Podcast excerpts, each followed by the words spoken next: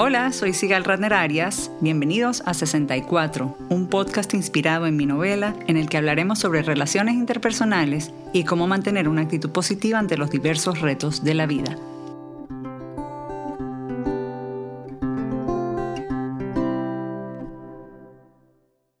Bienvenidos a otro episodio de 64 del podcast. Esta grabación nos agarra en momentos de mucha tristeza, frustración y dolor por la reciente muerte de George Floyd a manos de la policía en Estados Unidos, en medio de otro evento traumático como ha sido la pandemia del coronavirus. Nuestro tema de hoy precisamente es el trauma individual y colectivo, y mi invitada del día es mi querida amiga Chiro, quien es psicóloga clínica especializada en este tema. Bienvenida de vuelta al podcast, Edith. Gracias por acompañarnos de nuevo. Ay, gracias, gracias por invitarme y por estar aquí para hablar de un tema tan, tan, tan importante y tan relevante. Y para empezar, ¿podrías definir y explicar lo que es el trauma? Y me imagino que habrá distintos tipos de trauma. Háblanos un poquito sobre esto. El trauma, desde el punto de vista clínico, está definido como un evento extremo donde la persona no tiene, no es capaz de enfrentarlo porque está en un estado de shock emocional y psicológico. Y es una definición donde cada persona eh, puede identificar lo que es un trauma para ella, es una identificación subjetiva. Lo que es traumático para una persona no necesariamente es traumático para otra, pero en general, eventos que son extremos como, una, como un terremoto, como una guerra, como una muerte, como una pandemia, este, son considerados traumáticos. Eh, otra manera de definir el trauma es cuando es, hay una destrucción y un rompimiento de los esquemas mentales y los esquemas de, de creencias que tenemos del mundo. En otras palabras, cuando todo lo que nosotros pensamos que funcionaba de una manera en el mundo o en nosotros mismos se rompe. Sigal. Entonces imagínate que tú pensabas que el mundo era bueno, que la gente era buena, que tú eras una persona que te merece cosas buenas, que solo a los malos le pasan cosas malas. Y todas esas creencias se rompen por los eventos que estás viviendo. Eso causa un trauma. Y el ejemplo que tenemos, por ejemplo, es la pandemia. Otro ejemplo que tenemos es eh, unas muertes súbitas. Cuando tú dices, no, tú asumes que la vida tiene un ciclo natural, ¿verdad? Naces, creces, te desarrollas y mueres. Sí, uno asume que si uno se cuida, come bien, hace ejercicio. Exactamente, no tienes por qué morir. de repente te atropella un carro y se o te mata un policía. Entonces, este, mm. esas son shocks al sistema de creencias que, te, que, que eh, entra eh, la persona en un estado de trauma. Eh, a eso sí, hay diferentes tipos de trauma. Está el trauma que es como el trauma agudo, que es un evento, un episodio muy puntual, como puede ser una violación, como puede ser una muerte, como puede ser un momento, un accidente de carro. Y hay traumas que son crónicos, donde eh, suceden repetidamente. Por ejemplo, eh, violencia doméstica, donde pasa todas las semanas, todos los días, donde vives muchos años en una situación traumática, donde es, por ejemplo, eh, estar en una guerra durante varios meses o varios años, donde es una pandemia como lo que estamos viviendo ahora, que es crónico a lo largo del tiempo. Y están los traumas complejos, que son una serie de traumas, de experiencias traumáticas diferentes que se van como sumando y acumulando a lo largo de eh, la vida o la historia de una persona. Entonces tenemos traumas simples, traumas complejos, traumas agudos, traumas crónicos, hay diferentes tipos, ¿no? Pero a la final, final, final, lo que realmente cuenta es que es un shock al sistema donde la persona no está, la persona o el grupo, la colectividad no está en capacidad de responder y por lo tanto tiene la reacción como de parálisis, de paralizarse o entrar en un estado de supervivencia, como de correr o encaramarse, o sea, como que salir corriendo o defenderse. Y esto es a nivel fisiológico, neurológico, mental, emocional y casi que espiritual. Ahorita con la pandemia, a mucha gente, bueno, mucha gente para empezar, ha, perdido familiares y seres queridos, no ha podido ver, estar con ellos en persona para despedirlos como debe ser. Han sido, como hablamos en otro episodio, tú y yo, una pérdida ambigua en muchos casos, que hay gente que ni siquiera ha recuperado los cuerpos porque están en otros países. Y hay gente que simplemente está en sus casas encerrada, ha podido trabajar y hay otras que están perdiendo sus trabajos, está toda la incertidumbre económica de qué va a pasar, aunada ahorita a la situación social, por lo que mencionamos al principio. Estábamos hablando también, antes de empezar a grabar el podcast, que los traumas pueden sumarse de distintas maneras. Estábamos ya con el trauma del coronavirus y ahora ocurrió esto y se nos sumó encima este trauma colectivo individual también. Sí, una de las cosas que pasa con el trauma, Sigal, que es muy interesante y dificultoso, es que cuando estamos viviendo em, una situación traumática, como es, por ejemplo, la pandemia, no sé si has experimentado con la gente a tu alrededor, estamos como más sensibles porque el trauma que vivimos en este momento de pérdida, de dolor, de rompimiento de nuestras ilusiones, de planes, del aislamiento social o físico, tal vez la desconexión con otras personas, toca traumas anteriores, entonces nos volvemos más sensibles. He oído muchísimo con mis, con mis pacientes y con gente en general que se está recordando, bueno, episodios anteriores en sus vidas que han sido igualmente traumáticos, pérdidas de personas que pasaron tal vez hace varios años, pero que están como conectadas con eso otra vez. Empezamos a recordar y a vivir otra vez pérdidas anteriores o traumas anteriores que han sido difíciles porque una de las características del trauma es que, que se van concatenando los traumas presentes con los traumas del pasado. Y es como que son capas que se van tocando. Y según eso nos afectan de distintas maneras. Bueno, nos afectan con más intensidad. Cuando los traumas no están resueltos, eh, vamos a suponer si un niño eh, cuando, cuando era pequeño se le murió el perrito y está traumatizado por eso, cuando de grande se le muere un amigo, se recuerda no solamente, no, solamente le afecta el trauma del amigo que se murió, sino del perrito de cuando tenía cinco o seis años también. O, ¿Entiendes? Se van como conectando pérdidas anteriores o dificultades anteriores o que no han sido resueltas con las del presente. Entonces, para, por eso para mucha gente esta situación de pandemia, esta situación de cuarentena, ha destapado y ha descubierto tantos traumas del pasado y ha sido tan, tan difícil. Ha destapado como que muchas, muchos duelos, muchas pérdidas, muchas, muchos conflictos de la vida. Totalmente. De hecho, recientemente se murió el papá de una queridísima amiga de coronavirus. Y por supuesto, yo acabo de perder hace año y medio a mi mamá y perdí a mi papá mucho antes. Y todo ese dolor me revolvió todo. Yo, yo sufrí no igual que cuando recién los perdí, pero me afectó mucho, me sentí muy afectada. Exacto, ese es un muy buen ejemplo de esto y lo siento que, que has tenido que pasar por eso y todos hemos estado pasando por cosas así y hemos estado en contacto con mucho dolor y por eso lo que ha pasado también en este momento, estos días con lo de George Floyd, ¿no? Es, se vuelve tan sensible, ¿no? Porque normalmente estamos afectados por situaciones así, por eventos así de racismo, pero ahora estamos doblemente Está como toda flor de piel, sí. Edith, he oído también de gente que estuvo enferma, pero muy enferma, hospitalizada, entubada, que ha sobrevivido, y he oído que han hablado que, están pasando por un estrés postraumático similar mm. a lo que viven los soldados cuando vuelven de la guerra. Sí, sí, sí. ¿Lo has visto como psicóloga? Sí, sí, lo he visto y también sí estuve oyendo un poco de, no tengo pacientes que han estado intubados, pero sí lo he oído y, he, he, escuchado el reportes de gente que ha pasado por eso. Fíjate, una de las consecuencias del trauma es el estrés postraumático. Cuando el trauma eh, nos paraliza, nos, nos mantiene en un shock, entramos en un estado de emocional, de depresión tal vez, de miedo, de incertidumbre. Muchas veces tenemos eh, síntomas de como de anestesiamiento, que no sentimos nada, o pesadillas, o temblores, o tal vez algunos síntomas de tristeza o de depresión. A veces tenemos hiper, um, ¿cómo se dice? Hypervigilance, como hiperalerta a lo que está pasando en nuestro alrededor. Eh, tenemos niveles de ansiedad mucho más altos, se nos afecta el sueño, la, alimentación, etcétera, etcétera. Todos estos son síntomas que pueden ser muy típicos de vivir un trauma. Cuando estos síntomas perduran en el tiempo, Sigal, y no se atienden, se pueden convertir en un estrés postraumático.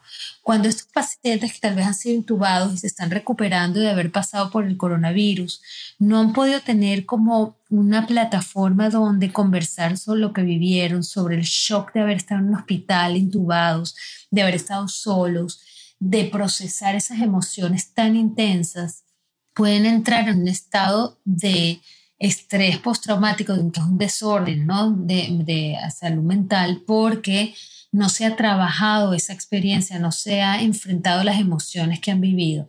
Entonces, una de las cosas que con muchísima intensidad, o sea, con énfasis pongo en este momento, es que este son el tipo de cosas que tenemos que enfrentar y tenemos que hablar y tenemos que conseguir apoyo y ayuda entre nosotros con profesionales, entre amigos, con grupos, para poder procesar lo que estamos viviendo, ya sean enfermos que han pasado por el coronavirus y han estado hospitalizados, ya sea que hemos perdido personas, ya sea que hemos estado, pasado por otros tipos de trauma que nos han afectado, ya sean las relaciones en las que estamos que nos han afectado, todo, todo este tipo de cosas las tenemos que ir hablando y por eso es que hago tanto énfasis en enfrentar las emociones.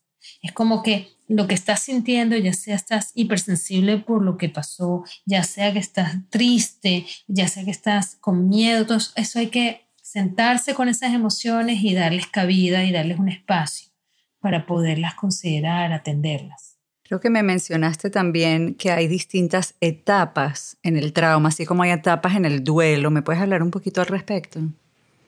Sí, sí. Eh, fíjate, las etapas del duelo que tú y yo creo que las hemos hablado antes son importantes porque esas etapas de duelo que nos hacen pasar de la negación a la, a la rabia y después a la negociación y luego a la tristeza y finalmente a la aceptación, nos llevan a tener como un duelo un poco más saludable. Con el trauma pasa igual. Si nos quedamos en la parálisis, nos quedamos en los síntomas y en esta, todos estos síntomas que he mencionado, vamos a desarrollar lo que se llama el Post-Traumatic Stress Disorder, el PTSD. Entonces, no, no terminamos de recuperarnos del trauma. Entonces, las etapas de la recuperación eh, del trauma son aceptar radicalmente que estás sintiendo estas emociones o que tu mundo sea como eh, destruido, así tal cual lo conoces, que las creencias que tienes sobre ti mismo y sobre los demás dejan de funcionar y dejan de existir. Pero la segunda etapa, que es muy, muy importante, es la etapa de conseguir un espacio de seguridad y protección. Y eso muchas veces se ve como una, una relación con una, un profesional, por ejemplo, un terapeuta, o una institución, de repente una, eh, una clase de yoga, un lugar donde, donde das clase de yoga, o un maestro de, de meditación, o un amigo, una amiga que realmente te acepta incondicionalmente, pero es un espacio donde te sientes completamente contenido y aceptado incondicionalmente para poder empezar a hablar de todo esto que has vivido y tu confusión y tu como desesperanza de que, de que las cosas no van a mejorar o que estás viviendo con un momento difícil. La tercera etapa, Sigan, es la etapa de cambiar el paradigma, porque eso quiere decir que todas tus creencias anteriores que dejaron de funcionar tenemos que empezar a como reconstruir una nueva manera de entender el mundo, como lo estamos haciendo ahora con la pandemia. Ah, o sea que ya no puedo confiar en todo el mundo y darles besos y abrazos porque puede haber que, un contagio del virus. Entonces tengo que reorganizar cómo yo me voy a relacionar con los demás. Ah, entonces mis relaciones, por ejemplo, mis relaciones prioritarias son con mi familia y pasar más tiempo con mi familia y menos tiempo en el teléfono o menos tiempo en la computadora. Entonces reorganizo mis prioridades. O, ah, bueno, ahorita entiendo que el mundo no funciona con los líderes del gobierno que tenemos, sino que tenemos que, confiar en otro tipo de información otro tipo de, de noticias para saber lo que está pasando. O sea, una serie de cosas que empezamos a ver desde otros puntos de vista para comenzar a funcionar otra vez como desde, un desde una nueva perspectiva. Esa es la tercera etapa. Es como adaptarnos a la nueva realidad. Totalmente. Eso es una manera de adaptación y de apertura, de estar abiertos a una nueva manera de ver las cosas. Y para eso se requiere muchísima flexibilidad, porque tenemos que soltar un poco las maneras de ver las cosas de antes, porque igual se, se rompieron de alguna forma, ¿no? y, y, esas creencias que teníamos ya, ya, ya no funcionan, y empezar a aceptar y estar abiertos a nuevas maneras de, de pensar y de relacionarnos y de ver las cosas. Y luego la cuarta etapa es la etapa de integración. Esta integración quiere decir que vas a tomar lo que fue tu experiencia traumática y lo que estamos viviendo y lo vas a integrar con estas nuevas maneras de creer en el mundo, en ti mismo, en los demás, esta nueva narrativa, esta nueva historia que tienes de tu vida, para hacer como que algo como mucho más integrado, una, una perspectiva que te haga entender las cosas de manera distinta. Y la quinta etapa, que es la más bonita para mí, la más importante, es la etapa de crecimiento y de sabiduría, que de verdad, de verdad yo quisiera que de alguna manera esta pandemia eh, y todo esto que estamos viviendo nos lleve a un entendimiento y un crecimiento mm, mucho mayor de quiénes somos como seres humanos, de nuestras relaciones interpersonales, de nuestras creencias en, en, el mundo y en los demás, de desarrollarnos más espiritualmente, que esa es la quinta etapa, cuando llegamos a ese punto, ¿no? Que y es a nivel individual y colectivo, además. Claro, claro. Esto, estas son etapas que pasan a lo largo del tiempo. Esto no pasa en un solo día. Esto no es que, ah, bueno, estoy viviendo un trauma y entonces al día siguiente voy a estar en terapia y ya voy a llegar a, todo este entendimiento. Esto pasa a lo largo del tiempo, tanto individual como la sanación colectiva, porque el trauma colectivo que estamos viviendo, como yo digo, requiere sanación colectiva. Entonces, cuando estamos hablando, por ejemplo, de racismo, como lo que está pasando en estos días, o, obviamente otra vez, que siempre pasa todos los días, eso no es que se fue y que llegó hoy otra vez, viene de traumas colectivos de la esclavitud en este país. Y hasta que ese trauma de esclavitud no se sane, no se cure y no se reconozca a nivel global y a nivel colectivo, la sanación es mucho más difícil. Por eso es que no se termina de resolver este tema. Igual pasa con el holocausto, igual pasa con el genocidio en Camboya, en Ruanda, eh, los desaparecidos en Argentina. O sea, esos, esos son los traumas colectivos que requieren de un reconocimiento y una validación a nivel colectivo para que pueda comenzar la sanación y para que entonces las personas se sientan suficientemente seguras y protegidas para decir, ah, esto fue lo que yo sufrí, este fue mi problema y todo lo que yo voy a aprender y, crecer de esto que viví. Verlo como una oportunidad también. Sí, sí.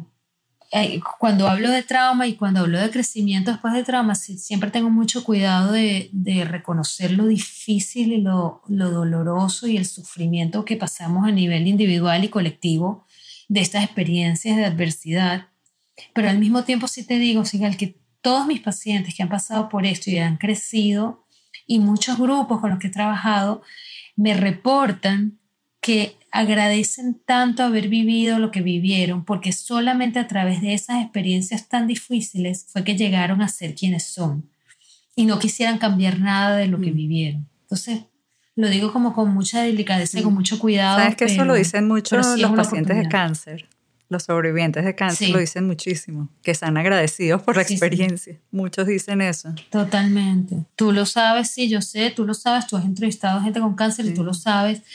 Y eso es muy, es como una cosa muy particular de la gente que ha crecido después de un trauma, que dicen, están muy agradecidos que esto ha pasado. Y a nivel colectivo también, ojalá como sociedad podamos crecer después de eventos tan traumáticos como, como los que estamos Ojalá, viviendo. de verdad que es muy necesario. Es muy necesario que la gente aprenda en el año 2020 que todos somos iguales. De verdad que eso me tiene sumamente afectada, honestamente. Sí, que aprenda que, que a tolerar las diferencias y aceptar a cada uno como es, ¿verdad? No, no rechazar. Eh, Edith, a nivel individual, para las personas que nos están oyendo y pueden estar pasando por momentos difíciles eh, en lo personal como resultado de la pandemia, ¿tienes algún consejo para ayudarlas a que sea más llevadero, a algo que puedan hacer para sentirse mejor emocionalmente en estos momentos? Sí, sí, claro que sí. Y mira, llevo todo este tiempo la pandemia hablando de eso porque es tan importante, Sigal, y, y es tan importante hacer un espacio para el cuidado de la salud mental y emocional. Hoy en día más que nunca eh, estamos viendo la relevancia de lo que es tener las herramientas necesarias para sabernos cuidar. Y, imagínate, yo que admiro tanto a los profesores, a los maestros, que creo que son las personas que deberían estar mejor pagadas en la sociedad, además de los médicos, ¿no? Y psicólogos. por supuesto. Pero sí me, sería una, una, cosa que podría cambiar y que ojalá que vayamos hacia esa dirección es incluir en la educación de los niños, además de las matemáticas y el inglés y, y todas esas materias que se están dando, es lo que es aprender a cuidarte tu salud mental todos los días y que los, desde chiquitos los niños tengan estas herramientas, cómo ser, cómo aprender a meditar, cómo eh, identificar las emociones, cómo tener mejores eh, relaciones de, saludables con amigos, con amigas, con padres, con madres, con familia, con pareja, cómo cuidar tu, tu, salud mental, cómo, cómo saber cuándo te sientes bien, cuándo te sientes mal, qué hacer cuando necesitas ayuda. O sea, una serie de cosas que son tan básicas que como clases de mindfulness. Sí, por mindfulness. Sí, por supuesto. O sea, por ejemplo, tener mindfulness como una materia más en, la en las clases, ¿no?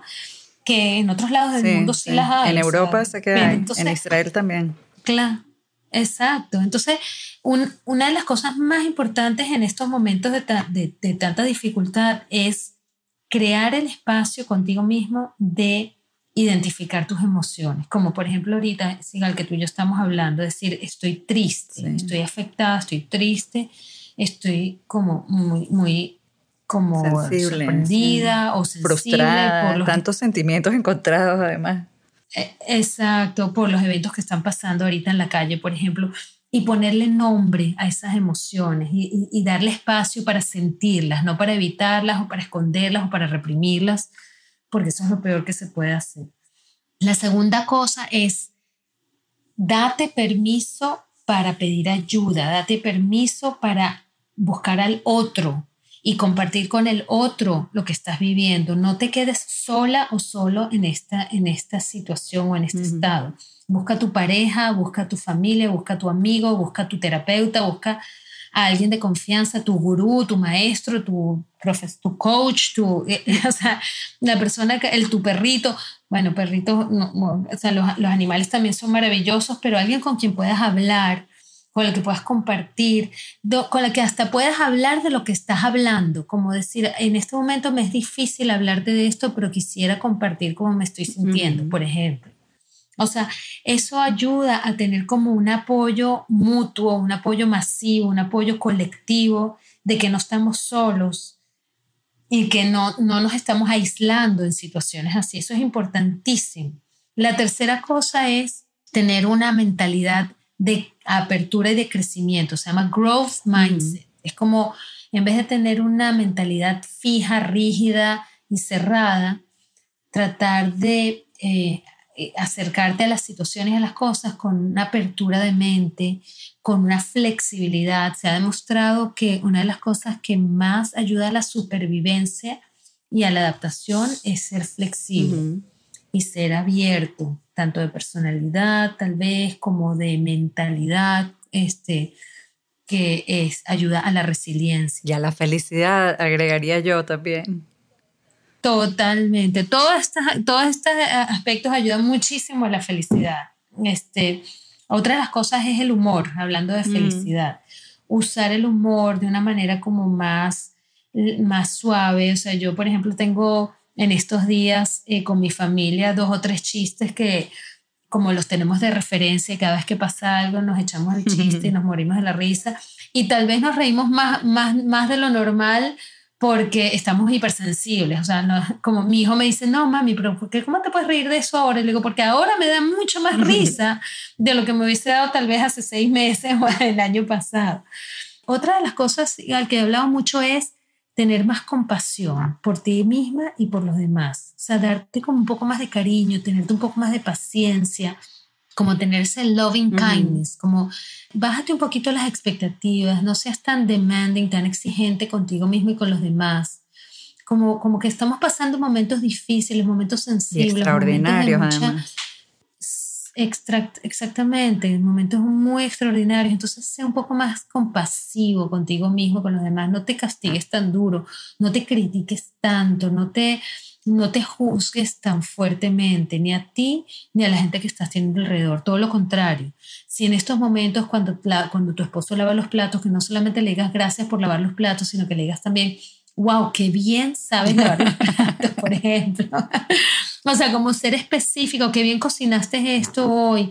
O wow, me, me, gusta tanto como jugaste con los hijos, con nuestros hijos hoy, de verdad que tú eres tan buen papá. O sea, como hacer el esfuerzo, hacer un poquito más allá en la manera de dar positivismo o de dar palabras de... de agradecimiento, como de agradecimiento, sí. De reafirmación. De reafirmación, sí. Edith, las dos vivíamos en Nueva York cuando fue el 11 de septiembre y el foco en Estados Unidos del, coronavirus ha sido en Nueva York y ha afectado muchísimo a la ciudad nuevamente. Eh, recuerdo que empezaste o trabajaste intensamente en el asunto del trauma en esa época, cuando fue 11 de septiembre. Cuéntame si tú lo ves algún paralelismo o lo comparas de alguna manera con lo que pasó entonces.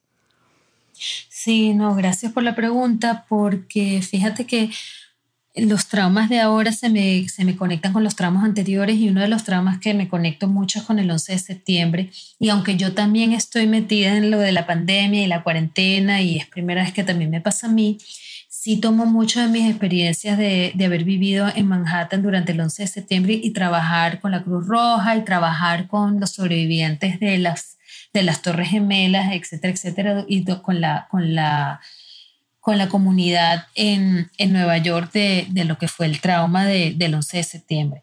Una de las cosas que aprendimos de ese trauma colectivo fue que inicialmente eh, nos llamaron a hacer intervenciones inmediatas de eh, tratamiento, de terapia, o sea, como los sobrevivientes de las, de la, del 11 de septiembre, de las Torres Gemelas, de los que realmente salieron de ahí, tanto los bomberos como los policías, como los que trabajaban en las torres, los pusimos como en terapia inmediatamente.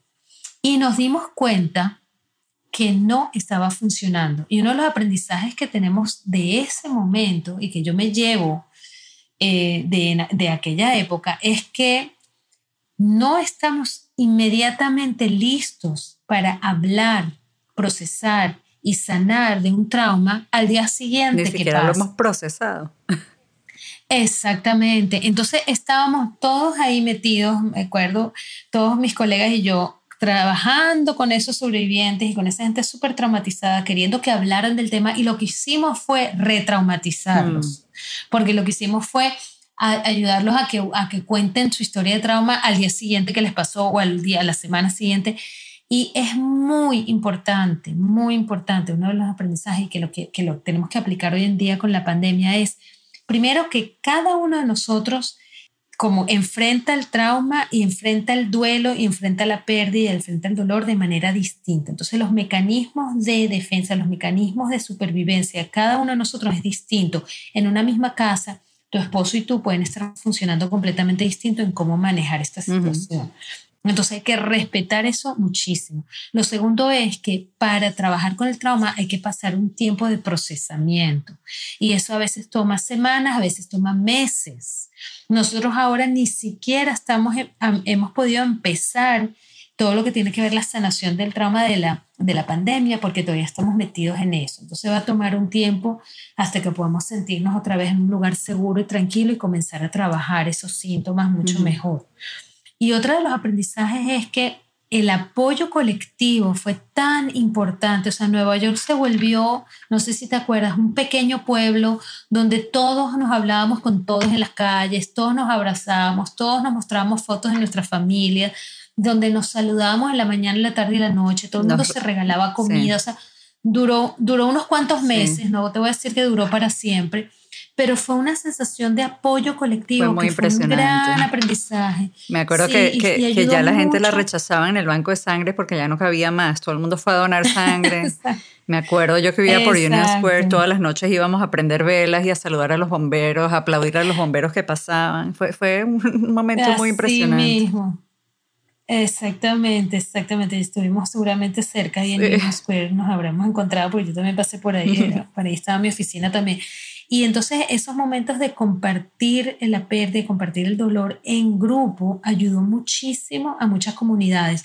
La otra cosa que hicimos que con, con mis colegas fue unir a los, por ejemplo, a los maestros de diferentes comunidades a que ellos mismos desarrollaran ciertas herramientas para sus niños o para su comunidad que eran como muy autóctonas del lugar. En otras palabras, a lo mejor lo que sirve para Miami no sirve para Nueva York y lo que sirve para Nueva York no sirve para Chicago, para California.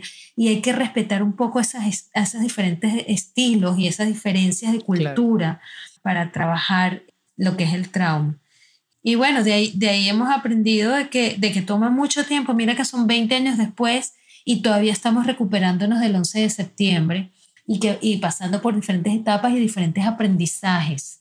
Y yo creo que con esto de la pandemia va a pasar así y ojalá que haya esa, esa oportunidad otra vez de crecer y de realmente transformar esta experiencia a algo mucho mejor. Amén, ojalá que sí. Edith, una última pregunta para nuestros oyentes también. ¿Cómo saber, cuando haya pasado un tiempo o en este momento, cómo saber cuándo es necesario buscar ayuda profesional? Mm, buenísima esa pregunta. Mira, cuando la persona está dejando de tener su funcionamiento regular de todos los días, está dejando de, de poder participar en el funcionamiento de sus actividades diarias, hay que, hay que empezar a aprender las alarmas. Cuando la persona no se quiere parar de la cama, cuando la persona está completamente desmotivada, cuando la persona está durmiendo demasiado o no duerme para nada. Síntomas de depresión también, Obviamente, claro, cuando está demostrando estos síntomas de depresión, cuando la persona está extremadamente ansiosa, tiene ataques de pánico, sudoración, tembladera, pesadillas, y esto, todo esto que estoy hablando le dura por varios meses. O sea, si ya estamos en el tercer mes de la cuarentena y la persona todavía está así todos los días y no ha podido tener momentos de tranquilidad, de recuperación, de autocontrol, de regulación de las emociones, tenemos que empezar a, reconocer y a buscar ayuda profesional, tal vez medicación, tener un lugar y un espacio donde realmente se puedan atender estos síntomas, porque mientras más tiempo pasa sin ser atendidos, más crónico se vuelve el trauma. Este, y esto, solamente, esto no solamente se, se, registra a nivel emocional, sino en el cuerpo mm. también. Las personas se pueden enfermar más, pueden este, desarrollar ciertas enfermedades por no atender el, este trauma o estas emociones tan fuertes. Y, y sí hay que, hay que estar muy, muy pendiente de esto, sobre todo personas que están viviendo, aparte de la pandemia, otros traumas como son, o sea, como desafortunadamente lo veo mucho, es violencia doméstica, abuso eh, de padres a hijos o entre las mm. parejas, o sea, que son ya situaciones que son traumáticas de por sí y que con la pandemia se exacerban y se van a Aparte pasan tanto tiempo juntos que no tienen ninguna vía de escape. Que se vuelve mm. peor. Sí, entonces justamente lo, lo, este, mi último punto de, de, esto te quería mencionar es que los desastres, las adversidades son aceleradores de la situación. Entonces, si una situación ya venía siendo mala, abusiva, conflictiva, peligrosa, este, es la pandemia eh, lo acelera más, se vuelve más intenso si una pareja, por ejemplo, se estaba enamorando y estaba considerando casarse, o tal vez esto también lo acelera y acelera el, acercamiento a las relaciones. O sea, tengo historias de relaciones de pareja muy lindas, donde se han reencontrado, donde se han renovado, donde se han redescubierto. Este, y ha sido como lo ha acelerado también para acercarse más eh, si las personas, si una pareja estaba pensando tener te iba a decir el famoso baby boom. Tener... Alan es un baby boom de claro. septiembre 11. Exactamente. Ahí dijimos, bebé ya, antes que se acabe el mundo. y eso sucede, eso sucede. Es como que, wow, antes de que se acabe el mundo, antes de que se me acabe la vida, somos como mortales. Entonces le empezamos a dar importancia y énfasis a lo que ya venía pasando. Entonces, pero, pero decimos como que tenemos menos tiempo para hacerlo. El proyecto que siempre querías hacer, la relación que siempre querías tener, el, el lugar donde sé que siempre querías estar. O sea, todas estas cosas se van acelerando. Bueno, ojalá se aceleren para mucha gente en el buen sentido, que tomen decisiones importantes y buenas para ellos y para sus vidas Edith, mil gracias por acompañarnos de nuevo. Siempre es un placer enorme conversar contigo. Ya es la tercera vez que te tenemos en el podcast, la primera esta temporada y espero que sigas volviendo porque para mí es fantástico hablar contigo de un montón de temas todavía que tengo en una lista para ti. no, más bien para mí, de verdad que gracias, un privilegio, además que tener una interlocutora como tú mm. que, bueno, es a otro nivel y con, de verdad que muchísimas gracias por siempre estar tan pendiente de, de hacer estos espacios que son tan importantes y tan relevantes y tu, tu sabiduría y, tu experiencia maravillosa que la puedas compartir aquí con todos. Gracias, la sabiduría la tuya, yo nada más la plataforma. Un beso enorme. bueno, te quiero, un beso, gracias. A todos los que nos escucharon, muchísimas gracias. Si tienen comentarios o sugerencias, pueden contactarme a través de mis redes sociales. Estoy como Sigal Ratner en Twitter e Instagram y como Sigal Ratner-Arias en Facebook. También pueden visitar 64unanovela.com para saber más sobre mi libro y dónde pueden adquirirlo. Asegúrense de suscribirse gratis en iTunes o su plataforma preferida. Dejar un rating o review siempre ayuda a que otros nos conozcan. Este podcast fue producido por Isaac Arias. Hasta el próximo episodio.